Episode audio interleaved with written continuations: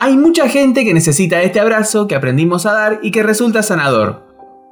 Valeria Salech, la presidenta de Mamá Cultivo Argentina, habló con Prisma sobre los beneficios del cannabis medicinal y las actividades que desarrollan para concientizar sobre el tema. Asimismo, también dio su opinión sobre los avances que se han dado con la reglamentación de la ley 27.350. ¿La escuchamos?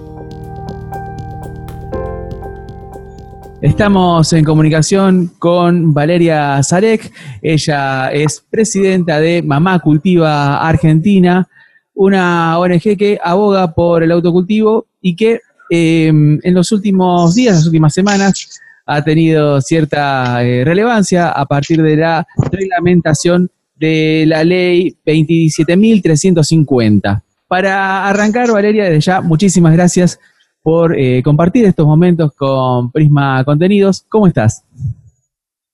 Muy bien, muy bien. bien. Em, para todo aquel que no sabe, aquel eh, desconocedor de, la materia, em, ¿cómo surge Mamá Cultiva Argentina?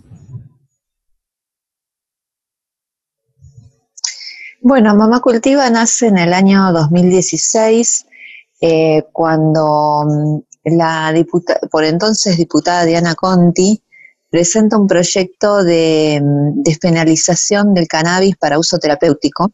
Eh, era, nada, yo la verdad que no suelo ir a presentaciones de proyectos en el Congreso, pero ese día, por alguna razón fui, me encontré con muchas eh, personas usuarias de cannabis eh, para la salud, ¿no? Y fue para mí un hallazgo, sí, al movimiento canábico, y es un movimiento mayormente liderado por varones, y eh, que defienden el uso del cannabis como un derecho individual a las personas.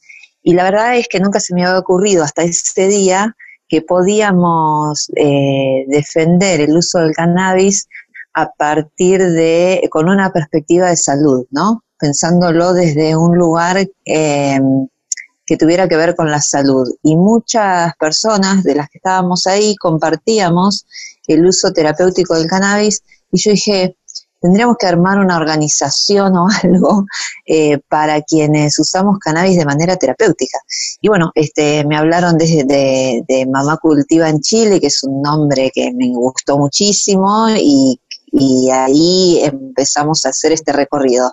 Mujeres, mayormente madres, eh, usuarias, cultivadoras, profesionales de la salud, que ya usábamos cannabis, que ya cultivábamos marihuana con fines terapéuticos y nos unimos en esta hermosa agrupación que, empezó a caminar en, en ese mes, en ese mes del 2016. Bien, y nuevamente siguiendo el derrotero del cannabis medicinal, em, ¿qué es el cannabis medicinal en sí? ¿Cuáles son sus utilidades, valga la redundancia, para la salud?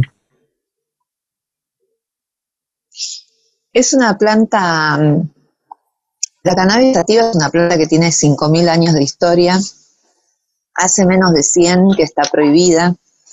Em, siempre fue una planta de uso terapéutico, es una planta medicinal que tiene una particularidad, que es que por lo general las plantas de uso medicinal tienen un principio activo, supongamos, no sé, la aspirina que, viene del, del sauce o la buscapina, digo, mucha de la medicación que nosotros tomamos diariamente vienen de una planta y que tiene un principio activo. Ese principio activo se y se transforma en medicamento.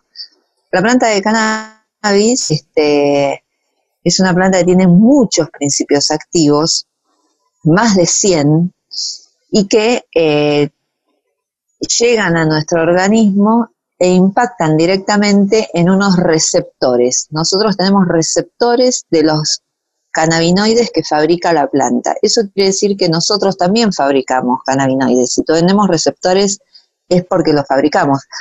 Entonces, tenemos dos tipos de cannabinoides. Los endocannabinoides, que son los que fabricamos este, los mamíferos, y los fitocannabinoides, que son los que fabrican las plantas. Estos cannabinoides están encargados de, mm, asegurar el equilibrio entre todos los, el libre entre todos los otros sistemas que conocemos, el digestivo, el nervioso, el circulatorio. Eh, eh, por eso, cuando uno consume cannabis, no es que tiene una aplicación terapéutica única, sino que es una planta que al uno consumirla, automáticamente empieza a generar como un mejor estado de ánimo, mejor sueño, mejor, mejor digestión, mejor circulación, como a pasar un montón de cosas, nosotras antes medio que no lo entendíamos y ahora que sabemos que existe un sistema endocannabinoide en nuestro organismo, entendemos por qué al, consumirla genera tanto bienestar. Es una planta que se usa para mm, tratar dolor, para eh, eh, tratar movimientos involuntarios, para tratar convulsiones, para tratar insomnio, para un montón de patologías que tengan que ver con esos síntomas, ¿verdad? No sé si se entendió, fui muy larga y que tal vez técnica la respuesta, pero es que en realidad es compleja la planta, no puedo decir sirve para esta cosa. ¿Viste? Es realmente muy, muy amplio su espectro de acción. Tal cual. Conozco casos de chicos que han mejorado notoriamente eh, al menos en la cantidad de convulsiones que han tenido por día, chicos que la han pasado bastante mal y gracias al cannabis medicinal han podido mejorar su, calidad de vida. Lo que genera, es una planta que lo que genera justamente es calidad de vida, no es que cura una cosa o que, o que es solo un analgésico, sí tiene propiedades analgésicas, pero también tiene todo lo demás, digamos, es, muy compleja eh, y está buenísimo porque nos hace también pensar un poco si la, si la salud es solamente ausencia de enfermedad o si es una planta solamente para enfermos, ¿no? Porque ¿qué es la salud? Eh, también medio que nos trae un poco esa discusión. Bien, em, y así como hablamos de las propiedades y de las utilidades positivas, ¿el cannabis tiene alguna contraindicación? Yo no llamaría contraindicación, porque lo que tiene son, como todo, como todo, tiene efectos que uno busca y tiene efectos que uno no busca. Entonces, si uno consume cannabis y se encuentra con efectos que no estaba buscando, evidentemente no es eh, eh, la variedad para esa persona o el momento o, la, o la terapia, digamos, no es, no es que sirve para todo, es algo que debe estudiarse bastante y uno también tiene que saber qué es lo que está buscando resolver. Eh, no, lo, lo, que tiene de, de, bueno y que a nosotras, digamos, nos conquistó es que mm, no tiene dosis tóxica, no hay una dosis letal de cannabis, no, no hay ah, una cantidad de cannabis que vos consumas que te pueda matar. Entonces, en eso ya se diferencia mucho con la medicación tradicional alopática. Eh, es una sustancia segura y, em, y es una sustancia que, que, como mucho no funciona, pero no, no pasa nada malo, digamos. Estamos en comunicación con Valeria Salek, ella es presidenta de Mamá Cultiva Argentina y eh, una de las actividades que promueve Mamá Cultiva es justamente la cuestión del autocultivo. ¿A qué se debe justamente esta promoción ¿Y en qué consiste el autocultivo? El cultivo es una de las formas de acceso a las terapias con cannabis. En este momento en Argentina es como la única, porque no hay un acceso legal a una terapia con cannabis. Es una cosa que todavía no se vende en farmacias, no hay fármacos hechos en base a cannabis. Entonces, la manera más segura que nosotras tenemos de acceder a esta terapia es a través del cultivo de la planta.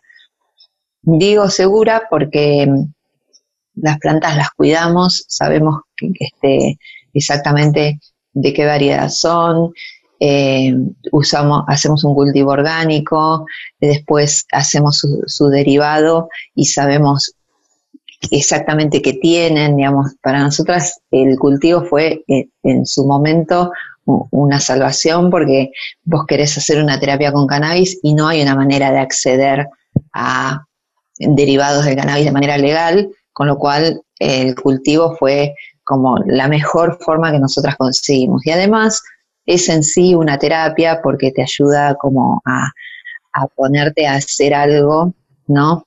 Que frente a la impotencia de la no respuesta de la medicación, ¿no? Vos pensás que a nosotras llegan personas que ya hicieron tratamientos con medicación alopática y no lograron manejar sus síntomas y a través del cultivo de la planta logran no solamente sentirse útiles, eh, sino también llegar a su terapia y, que les vaya bien, digamos, no, por lo general no falla la, planta cultivada en casa.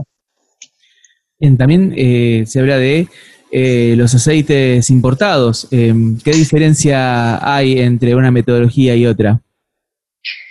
Mira, aceites que se importen de afuera hay muy pocos porque justamente eh, ANMAT está permitiendo una o dos marcas nada más. Este, y por lo general se hacen con, con, un, con uno de sus más de 100 principios activos, con uno solo aislado, que es el CBD. Y ese principio activo aislado no tiene la misma eficacia que el extracto de la planta completo. Entonces, este, quienes empezaron a usar eh, ese principio activo aislado, les dejó de funcionar o, no o directamente no tuvo ningún efecto o no, lograron manejar los síntomas y terminan cultivando. Eh, y hay mucha gente también que esos aceites importados no los puede pagar porque son precios en dólares y, y esto, quienes requieren cannabis por lo general son personas que, están haciendo un tratamiento crónico, entonces este, vos pensás pagar eso en dólares eh, todos los meses, eh, no, no todo el mundo puede hacerlo también, ¿no? Entonces siempre el cultivo es una herramienta eh, la más democrática, la más económica, la más eficaz y la más segura. Así que, bueno, desde Mamá Cultiva lo que lo que venimos a impulsar es la necesidad de un marco legal para, para, esa forma de acceso. Bien, y mm, también como espacio de concientización, eh, realizan diversos talleres, tareas de, formación. Una de esas que me llamó la atención es el curso de formación interdisciplinario en cannabis para la salud. ¿En qué consiste ese curso y también qué repercusiones tuvieron? Ese curso lo empezamos a, dar hace dos años porque nosotras hacíamos muchos talleres para las familias y tenemos un dispositivo de acompañamiento para las personas que empiezan este, este proceso de, de hacerse del acceso a la terapia con cannabis. Y nos dimos cuenta que en un punto sabían más los usuarios, las familias, las, las personas que cultivan que los profesionales de la salud. Entonces dijimos, bueno, tenemos que hacer un curso para profesionales. Y mm, eh, hicimos un convenio con UMED, con una universidad que tiene un campus virtual. las dos primeras cohortes la hicimos de manera presencial y ahora estamos eh, de manera virtual. Eh, y son cursos pensados para profesionales de la salud y de las ciencias sociales. Hacemos es hablar de la planta, de su composición química, de, su historia, de, sus aplicaciones. Después hablamos del sistema endocannabinoide que tenemos todos los mamíferos.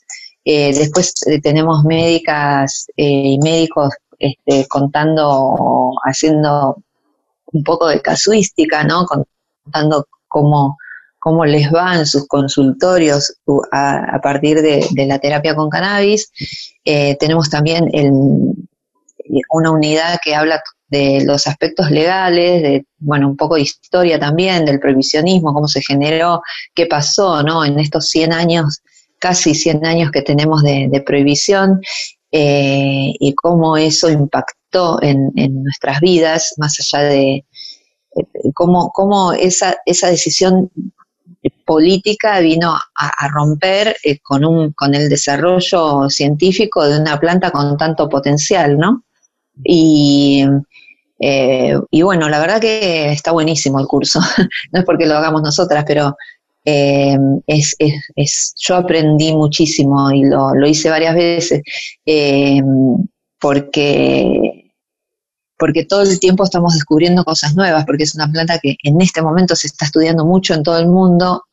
Sí, eh, hay una, hay una página web donde se pueden buscar papers eh, médicos y si vos pones ibuprofeno te salen 50 papers y pones cannabis y te salen más de 25 mil. Con lo cual es una planta que está en este momento en pleno estudio y todo el tiempo se está descubriendo algo nuevo y es genial. Vinieron a este curso muchos médicos y médicas eh, mayormente, pero también vinieron muchas enfermeras, trabajadoras sociales, em, acompañantes terapéuticos, em, veterinarios, veterinarias, gente que está trabajando con la planta, ¿no? Eh, gente que está en territorio eh, trabajando con la planta y queriendo conocer un poco más. Y de, esos cursos también surgieron muchos vínculos muy valiosos para nosotras eh, de, saber que hay médicos, médicas que acompañan y que están en este, en esta que también estamos nosotras de tratar de aprender y de ordenar toda esa información, ¿no? Que es un montón. Eh, así que es una experiencia muy hermosa, la verdad lo recomiendo mucho ese curso. Y yendo más a lo que es la parte legislativa, hace un tiempo se sancionó la ley 27.350, hace poco se, se reglamentó, Em, quería preguntarte dos cosas. La primera, eh, ¿en qué consiste esta ley? Y también, ¿qué diferencias hay en torno a una reglamentación, una legislación anterior que es eh, el decreto 738-17? Eh, ¿Qué diferencia hay entre ambos? Bien. Cuando nosotras nos constituimos allá en, por marzo del 2016, buscábamos un marco legal para nuestra actividad, que es cultivar marihuana con fines terapéuticos. En ese momento, el gobierno que estaba en ese momento no, eh, no tenía muchas ganas de, generar un marco legal para esa actividad. Entonces, eh, lo que el dictamen de mayoría que llegó al, al recinto lo que llegó a la Cámara de Diputados fue una ley de investigación médico y científica. no era lo que nosotras queríamos, la verdad es que discutimos bastante si queríamos acompañar ese proyecto o no, que era el proyecto oficialista, digamos, y decidimos acompañarlo porque una ley muy mala, por más mala que sea, siempre es mejor que ninguna ley. Entonces, bueno, salió la ley 27350, que es una ley de investigación, y que nosotras logramos con mucha discusión y mucha presencia en los medios que se incorporara un artículo 8 en donde eh, ese artículo dice que se tiene que generar un registro de usuarias, usuarios y familiares de, eh, en virtud de autorizar su cultivo, que cultiven. Eh, ese, ese artículo nunca se reglamentó, con lo cual nosotras teníamos una ley de investigación, no es una ley de regulación, es una ley de investigación, con un artículo medio metido a la fuerza, en donde decía que tenía que haber un registro de cultivadores. Y nosotras creíamos que con ese registro íbamos a estar fuera de, la persecución de, de ser criminalizadas. Eh, pero bueno, como nunca se reglamentó, la realidad es que siempre fuimos criminalizadas y si a mí eh, me entra a robar un ladrón o al tener plantas de marihuana, no puedo llamar a la policía porque soy una criminal, o sea, voy a terminar presa yo en vez del ladrón.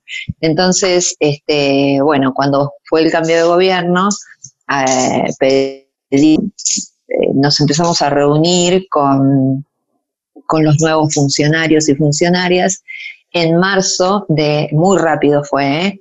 en marzo del 2020 ya tuvimos una reunión con el ministro de Salud y el ministro nos, nos dijo que eh, tenía eh, serias intenciones de, trabajar en el tema, que sabía que no que habíamos quedado por fuera de la ley y estaba preocupado y que lo más rápido era re-reglamentar la ley. Y entonces, en, recién ahora, en noviembre de este año, salió un nuevo decreto reglamentario en donde finalmente se crea ese registro para usuarios, para usuarias, para familiares, para cultivadores solidarios y también para organizaciones de la sociedad civil que quieran cultivar. Bien, Eh, Así que lo, que cambió con esta nueva reglamentación es que nosotras vamos a dejar de estar en la clandestinidad y vamos a poder tener un, eh, vamos a estar protegidas por una ley y por otro lado también eh, esta nueva reglamentación del gobierno nacional permite que sea no solamente para epilepsia refractaria, sino que sea para que quedan las patologías a criterio médico. Eh, la verdad que es una reglamentación que, que es muy buena, aunque todavía no es, no sigue siendo una de investigación. Mientras tanto, ya estamos trabajando con algunas diputadas en el Congreso Nacional para avanzar en una nueva ley de regulación integral del cannabis, ¿no? que ya vamos por, por todo el marco legal.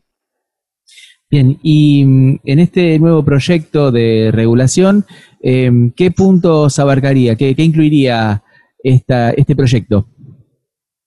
El nuevo proyecto que estamos trabajando, nosotras lo estamos trabajando con la diputada Carolina Gailiar. La verdad es que hay varios proyectos presentados en el mismo sentido.